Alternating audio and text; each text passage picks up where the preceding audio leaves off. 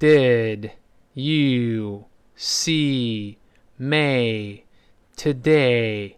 Yes, but why does she have such a long face?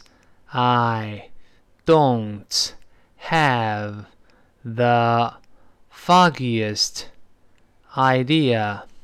I thought she'd be happy. Yeah, especially since she got a promotion recently.